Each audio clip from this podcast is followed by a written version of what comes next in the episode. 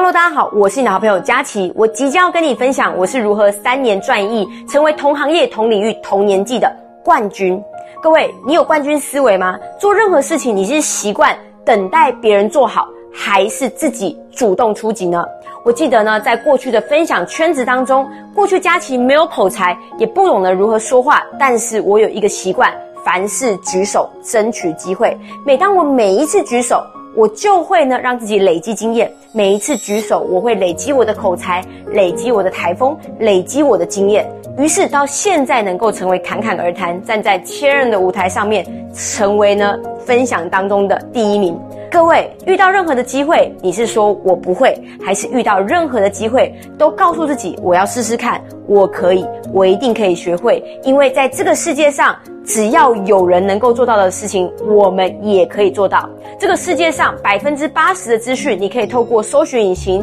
你可以透过影片，你可以透过课程，也有教练跟你分享，你一定都会的。所以各位在行业当中，你要选择第二、第三，还是成为把握机会、永远最主动出局的那一个，就决定你未来的成就。所以各位从此刻开始决定成为冠军，让我们一起呢创造不可思议的结果。